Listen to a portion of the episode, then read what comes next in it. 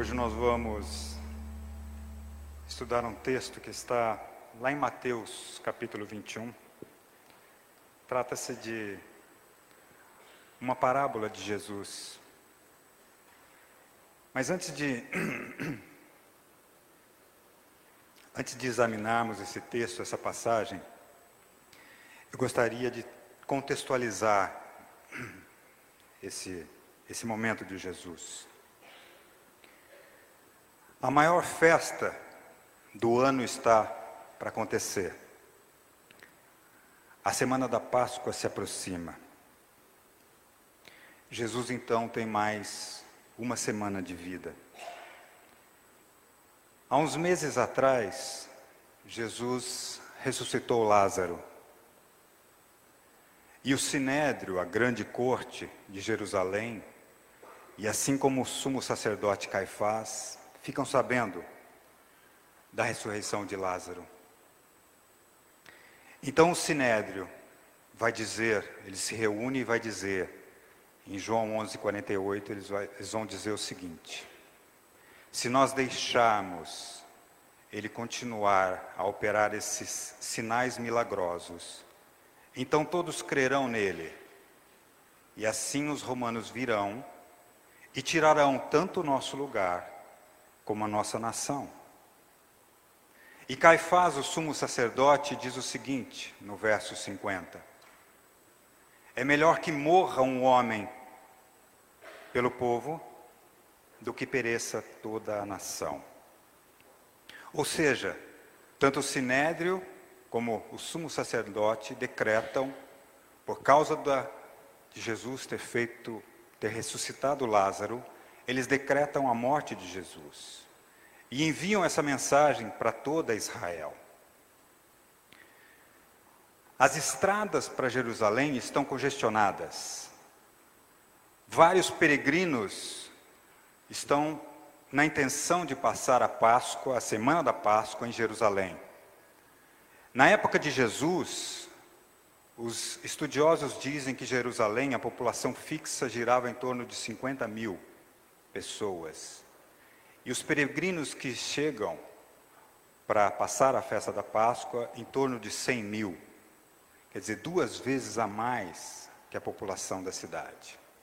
E eles precisam chegar pelo menos com uma semana de antecedência para se purificarem para a semana da Páscoa. E a maioria desses peregrinos estão preocupados em como conseguirão dinheiro para pagar o cordeiro, que tem que ser um cordeiro especial, não pode ter mácula, manchas, para que esse cordeiro possa ser assado e comido na noite da Páscoa. Também estão preocupados em como vão pagar os, os impostos no templo. E também em como vão trocar suas economias pelas moedas que circulam no templo e em Jerusalém. Jesus e seus doze discípulos estão viajando. Desde a festa dos tabernáculos, há seis meses atrás, eles estão em viagem. E eles estão chegando da fronteira da Samaria com a Galiléia. No caminho, os discípulos estão preocupados em como será depois que Jesus se confirmar como Cristo, como será a derrubada do governo romano. Tiago e João, e João chegam para Jesus e dizem o seguinte: Mestre, permita-nos que na sua glória nos assentemos um à sua direita e o outro à sua esquerda. Os outros dez, ao ouvirem isso, ficam furiosos. Pedro está tão convicto de que Jesus liderará uma ofensiva militar que ele planeja comprar uma espada. E Jesus está dizendo para eles que em breve morrerá. Mas eles estão tão concentrados no momento glorioso em que Jesus se declarará como Cristo, que eles estão ignorando que Jesus está dizendo que em breve morrerá. E Jesus está tão famoso, quando eles passam pelo vilarejo de Jericó, dois cegos gritam: Senhor, filho de Davi. Palavras que só poderiam ser utilizadas para o Cristo, para o ungido, para o consagrado. Então, no final da tarde da sexta-feira, eles chegam em Betânia. Eles estão hospedados na casa de Lázaro, Marta e Maria. O sábado, Shabat, será para o descanso, para se prepararem para a semana.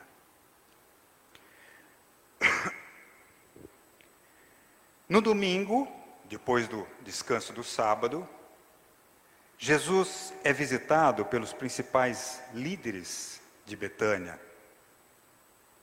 E um pouco antes do almoço, ele consegue fazer uma reunião com seus doze discípulos e diz a eles o seguinte: Eu vou fazer várias pregações nos pátios do Templo de Jerusalém. Mas eu queria que vocês se abstivessem de fazer qualquer trabalho público. Apenas permaneçam perto de mim, orando e vigiando. E assim, logo depois do almoço, ele envia dois discípulos para um vilarejo ali perto, chamado Betfagé, para que eles peguem emprestado um jumentinho, para que se cumpra a profecia de Zacarias. E ele também chama Lázaro, seu grande amigo, e diz o seguinte: Se por acaso eu for preso em Jerusalém, eu quero que vocês fujam para Filadélfia. Assim Jesus deixa tudo preparado. Uma multidão de pessoas, de peregrinos, sabem que Jesus irá entrar em Jerusalém naquele domingo. E essa grande multidão espera por Jesus, porque Jesus já é um profeta muito famoso. De repente, Jesus surge no Monte das Oliveiras, montado num pequeno jumento, e as pessoas se curvam para que Jesus possa passar. E eles tiram pedaços de suas vestimentas e jogam no caminho de Jesus, assim como eles arrancam ramos de árvores, formando um tapete para que Jesus possa passar. E eles retiram galhos de palmeira, quebram esses galhos no ar, fazendo um grande alarido, uma grande festa. E Jesus então se direciona aos portões da cidade. Para aquela multidão, Jesus é o é ungido. É a reencarnação de Moisés e Davi que veio para salvá-los e libertá-los da grande servidão. Jesus chega em Jerusalém, chega no templo, e tanto Caifás como Pilatos são informados da presença de Jesus. Mas ele não inflama ainda mais aquela multidão. Ele não vai pregar nos pátios do templo. Os guardas romanos e a guarda do templo estão nos pátios dos gentios, e eles poderiam prender Jesus porque havia um decreto para que fosse preso. Mas ninguém ousa fazer isso porque poderia ser massacrado pela tuba de peregrinos que está a favor de Jesus e está já muito descontente com os altos impostos que tem que pagar no templo. Então, Jesus vê tudo aquilo e no final da tarde, eles voltam para Betânia. Na segunda-feira, logo cedo, Jesus come pouco no seu café da manhã. E no caminho a Jerusalém, ele se depara com uma figueira e sente vontade de pegar uma fruta, mas ele sabe que não é época. Então ele se aproxima e só encontra folhas e declara: Ninguém mais coma do seu fruto, irritado. E os seus discípulos estranham. E eles se dirigem então a Jerusalém. Os líderes religiosos acompanham Jesus e, e os seus discípulos. E eles chegam nos pátios do templo. Há três anos atrás, Jesus esteve ali e derrubou as mesas dos cambistas. E ele pretende fazer de novo. Só que agora ele não tem chicote nas mãos. mas Jesus é famoso. Os líderes religiosos torcendo para que Jesus faça alguma besteira e que a opinião pública se volte contra ele. Uma exibição de fúria seria uma grande tolice. Mas Jesus não se importa. Sem nenhum aviso, ele derruba uma primeira mesa e as moedas voam pelos ares, e derruba a segunda e derruba uma outra mesa. Vai até as pombas que estão presas e abre as janelas e libera todas as pombas. E animais que estão sendo transferidos de um curral a outro no templo, ele vai e solta esses animais. É uma demonstração de raiva. Mas Jesus não está fora do controle. Os guardas poderiam prendê-lo. Afinal de contas, ele prejudicou o funcionamento do comércio e chamou o templo de sua casa como se fosse Deus. Porque Jesus ele declara aquela multidão que o cerca e vê fazendo essas coisas, torcendo por ele, porque a maioria estava ali naquela longa fila tentando trocar suas economias, sendo chantageados quase por aqueles cambistas, amando dos sacerdotes que trocavam o seu dinheiro pegando uma grande comissão. Jesus declara: está escrito, a minha casa será uma chamada uma casa de oração. Mas vocês estão fazendo dela um covil de ladrões. Por isso os guardas poderiam prendê-lo. Mas a multidão está do lado de Jesus. Até que alguns digam, gritam: Hosana, Hosana, que significa salva-nos. Até as crianças estão do lado de Jesus. Muitos ali pedem para serem curados nos pátios do templo. Então, o sinédrio se reúne urgentemente nessa segunda-feira para saber o que fazer, com aquela multidão dando glórias, gritando o nome de Jesus, e eles então tomam a seguinte direção: cada denominação religiosa do sinédrio iria enviar uma comissão. E essa comissão iria tentar encurralar Jesus com perguntas complexas mas já no final da tarde da segunda-feira, depois que Jesus purifica o templo, eles retornam então para Betânia. Surge a terça-feira. Jesus preparou várias parábolas para explicar questões teológicas complexas para aqueles que não sabiam compreender de maneira fácil. Era melhor tentar explicar através de parábolas. E aí ele se dirige então, com uma fileira de peregrinos do lado, ele se dirige novamente ao templo. Jesus sabe que as próximas horas serão extenuantes, estressantes. Ele percebeu isso no dia anterior, na segunda-feira, quando viu vários líderes religiosos se aproximando dos grupos, das multidões, fazendo uma espécie de fiscalização. Ele sabe o que o espera. Não será uma tarefa fácil pregar nos pátios do templo. Eles passam então pela figueira do dia anterior e as raízes estão secas. Parece que isso fez com que os apóstolos, os seus discípulos, estranhassem, apesar de terem visto tantos milagres que Jesus havia feito. E eles se dirigem ao templo. Os líderes religiosos, nesta semana, estão vestindo trajes especiais, mais exuberantes, mais suntuosos e coloridos, para se diferenciarem. Essas vestes é para justamente mostrar que eles são líderes e que não estão ali por acaso.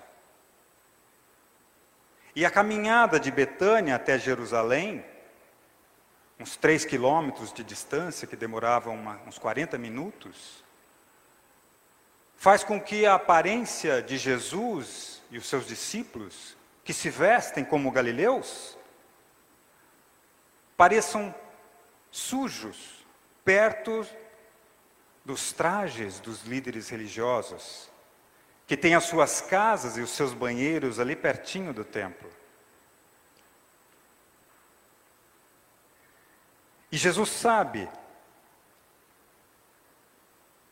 da correria, Jesus percebeu os peregrinos na cidade de Jerusalém, e ali naquela semana, vários idiomas, o hebraico, o aramaico, o latim, o grego, o egípcio, de tantas pessoas que vêm de fora.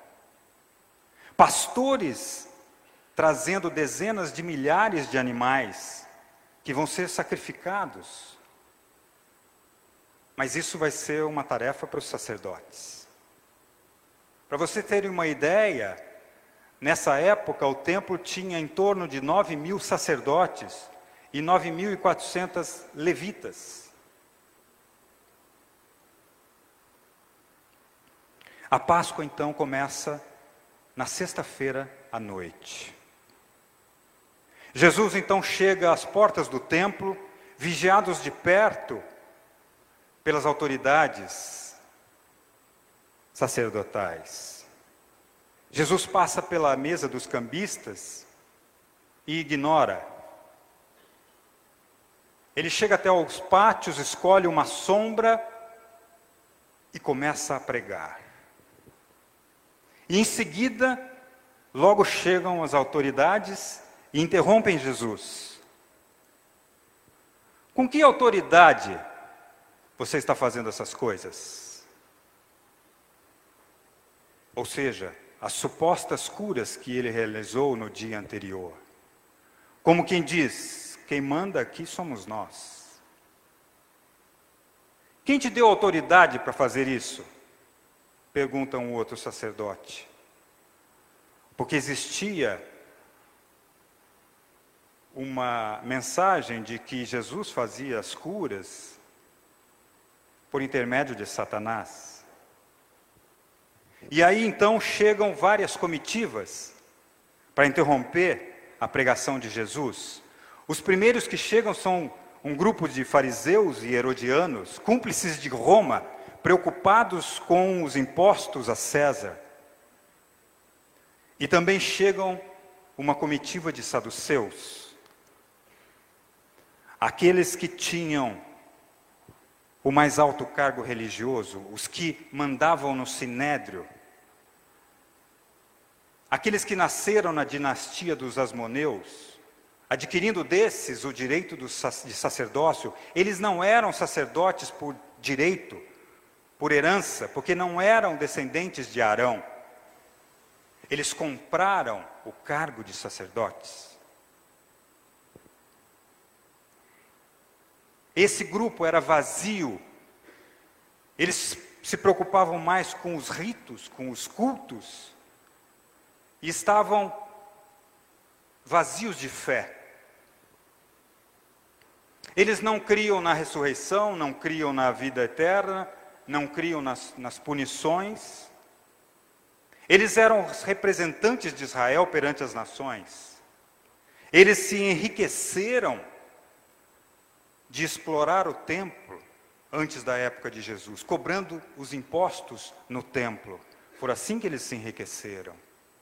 E também logo depois deles chega uma comissão dos escribas, os doutores da lei, aqueles que eram preocupados com a exegese, aquilo que estava escrito na lei de Moisés. Já os fariseus não. Os fariseus viviam no meio do povo.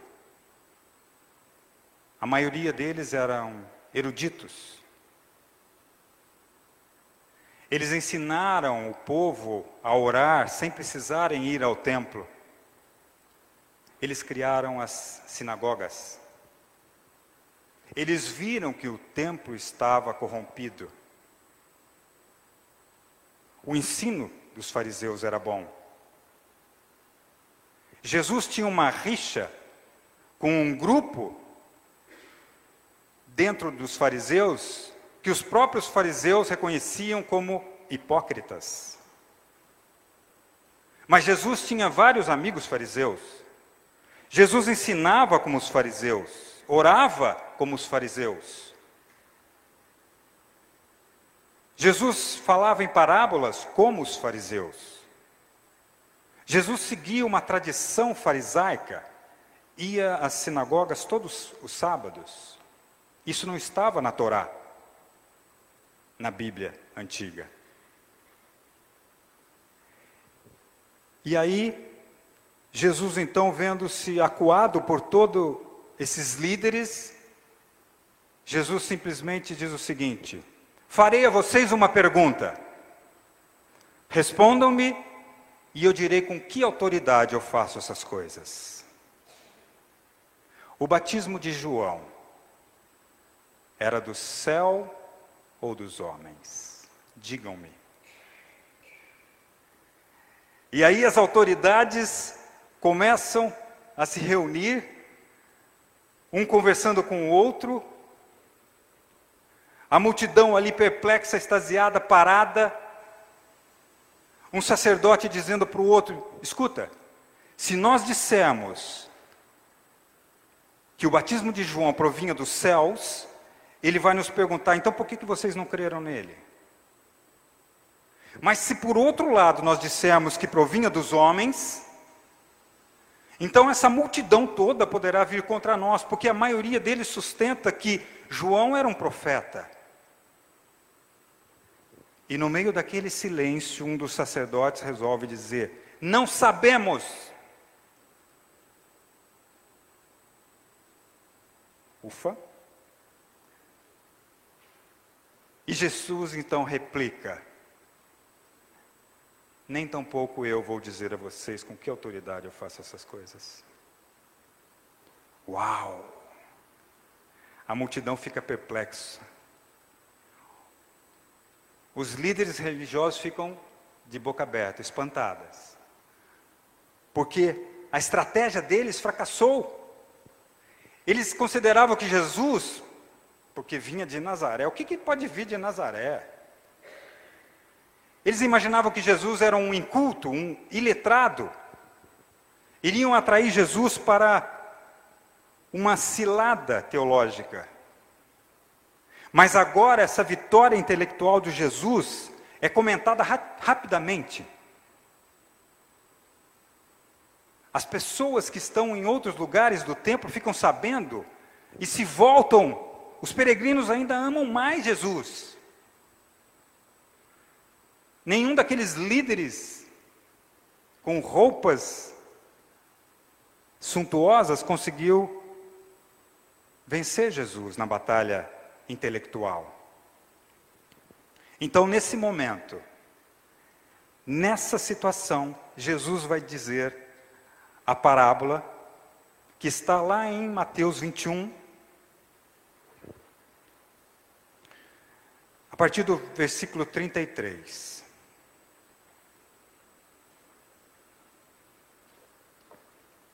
A palavra diz assim: escutem outra parábola. Havia um homem dono de terras que plantou uma vinha, pôs uma cerca em volta dela, construiu nela um lagar, edificou uma torre e arrendou a vinha aos lavradores. Depois ausentou-se do país. Quando chegou o tempo da colheita, o dono da vinha mandou os seus servos aos lavradores, para receber os frutos que cabiam a ele. Mas os lavradores, agarrando os servos, espancaram um, mataram outro e apedrejaram ainda outro. O dono enviou ainda outros servos em maior número, e os lavradores fizeram a mesma coisa com eles. Por último, o dono da vinha enviou-lhes o seu próprio filho, pensando: O meu filho eles respeitarão. Mas os lavradores, vendo o filho, disseram uns aos outros: Este é o herdeiro. Venham, vamos matá-lo e ficar com a herança dele para nós. E agarrando-o, lançaram-no fora da vinha e o mataram.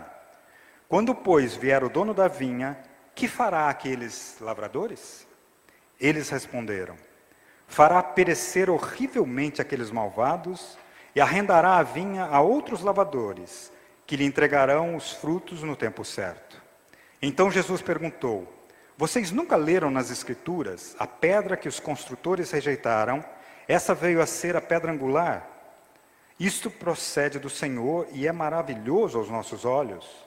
Portanto, eu lhes digo que o reino de Deus será tirado de vocês e entregue a um povo que lhe produza os respectivos frutos. Todo o que cair sobre esta pedra ficará em pedaços, e aquele sobre quem ela cair ficará reduzido a pó. Os principais sacerdotes e os fariseus, ouvindo essas parábolas, entenderam que Jesus falava a respeito deles. E, embora quisessem prendê-lo, tinham medo das multidões, porque estas o consideravam como profeta. O que era uma vinha? Uma vinha era uma plantação de cachos de uvas. Todos nós conhecemos. Naquela época, a maioria das vinhas eram plantadas nas encostas das colinas. O terreno tinha que ser totalmente limpo de pedras para que pudesse produzir. Era tão, a vinha era uma coisa tão importante naquela época que aquele que plantasse a vinha era isento do serviço militar em épocas de guerra. E era comum, quando você plantava uma vinha, cercá-la ou murá-la e fazer, construir torres de vigia para evitar ladrões e o ataque de animais como raposas e javalis, aquela produção de uvas. Também era comum escavar um lagar. Lagar é aquele espaço onde você coloca as uvas e as pessoas pisam para separar a parte líquida da massa sólida. E também escavar um tanque, porque a grande parte da produção das uvas eram destinadas ao vinho.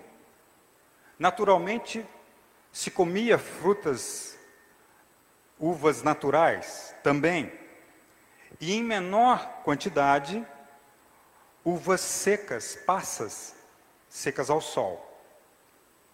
Isso era uma vinha. E Jesus está usando a vinha como parábola. Na parábola que Jesus usa, o que significa a vinha? significa a nação de Israel.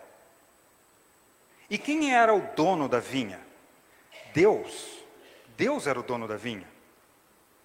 Deus estabeleceu o seu povo, tirou-os da escravidão do Egito, deu à nação de Israel a terra de Canaã, uma terra que mana leite e mel.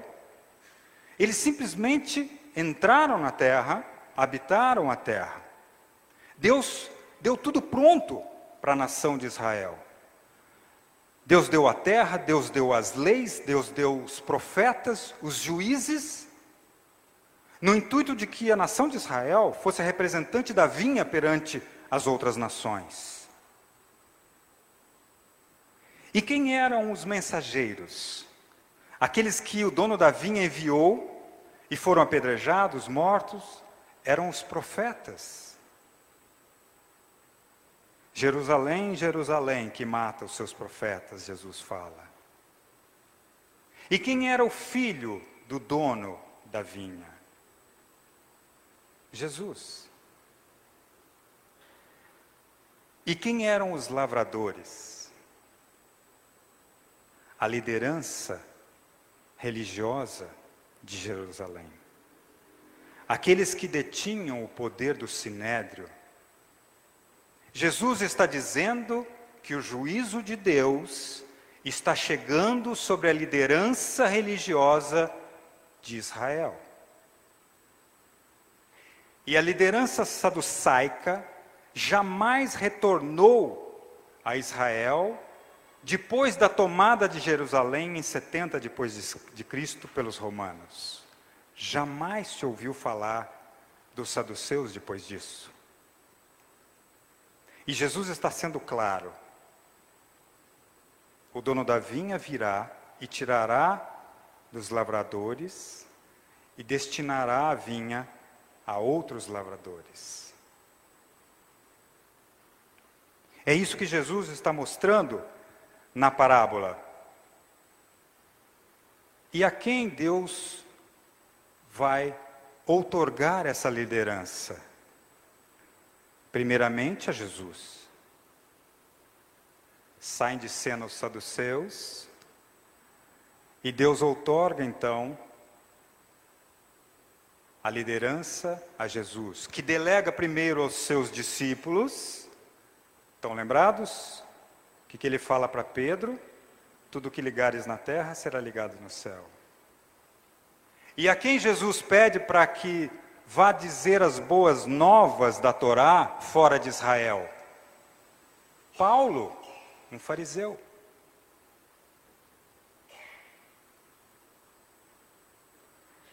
Assim, a liderança religiosa de Israel vai ser trocada de mãos. É isso que Jesus está dizendo nessa parábola. Então Deus não tem mais quem enviar. Ele envia os mensageiros e, por fim, ele envia o seu filho. E os lavradores, o que é que dizem? Aí está o herdeiro. Matemo-lo e fiquemos com a herança. E hoje? Será que hoje é diferente? Será que Jesus contou essa parábola só para aquele contexto de Israel? Hoje, quando a graça dele quer se manifestar e os homens não deixam, porque muitas pessoas que cuidam das coisas de Deus acabam achando que as coisas de Deus são deles. Já viram líderes assim? E o Evangelho vem chegando. O Evangelho chega em nossos corações e nós preferimos Quantas vezes o Evangelho chegou perto de você e você diz: Isso vai desconstruir tudo, vai desmontar tudo. Se eu crer e me entregar, vou ter que destruir tudo aquilo, tudo aquele mundo que eu chamo de meu. Mas o Evangelho é simples. Toda muralha já foi derrubada. O véu já se rasgou. Tudo aquilo que nos impedia de chegar na sala do trono não impede mais. O Evangelho é assim, simples. Porque o Evangelho foi a obra que Cristo já fez.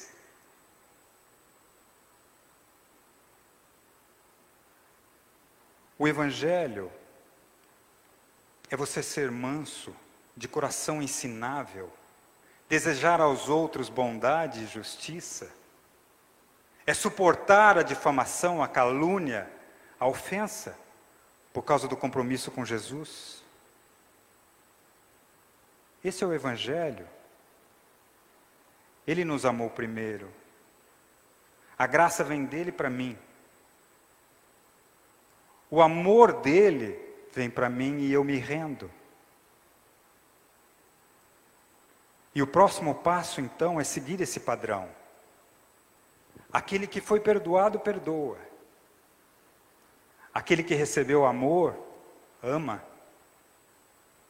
Aquele que foi acolhido por Deus, acolhe. Aquele que não foi julgado, Porque o julgamento caiu sobre aquele que se fez pecado por nós. Esse não julga. Deus é longânimo. Hoje nós podemos ter as pregações que os profetas do passado pregaram livremente, sem perseguição. Nós podemos ouvir as pregações do Evangelho a qualquer momento, na internet então se fala. Mas na época do Velho Testamento, eles não tinham o Novo Testamento. Eles não tinham a Bíblia facilmente como nós temos hoje. E Deus, Deus é longânimo. Quantos ele mandou antes de mandar seu filho? E ele vem falando para mim e para você que não é esse caminho que ele quer que você trilhe. Mas eu e você não cedemos, não cedemos. Quando um pai perde a paciência com o filho, como é que ele faz? Um, dois. Assim, o filho vaza porque se ele não fizer antes do três, vai ter castigo, vai ter umas palmadas. E Deus está falando com a gente.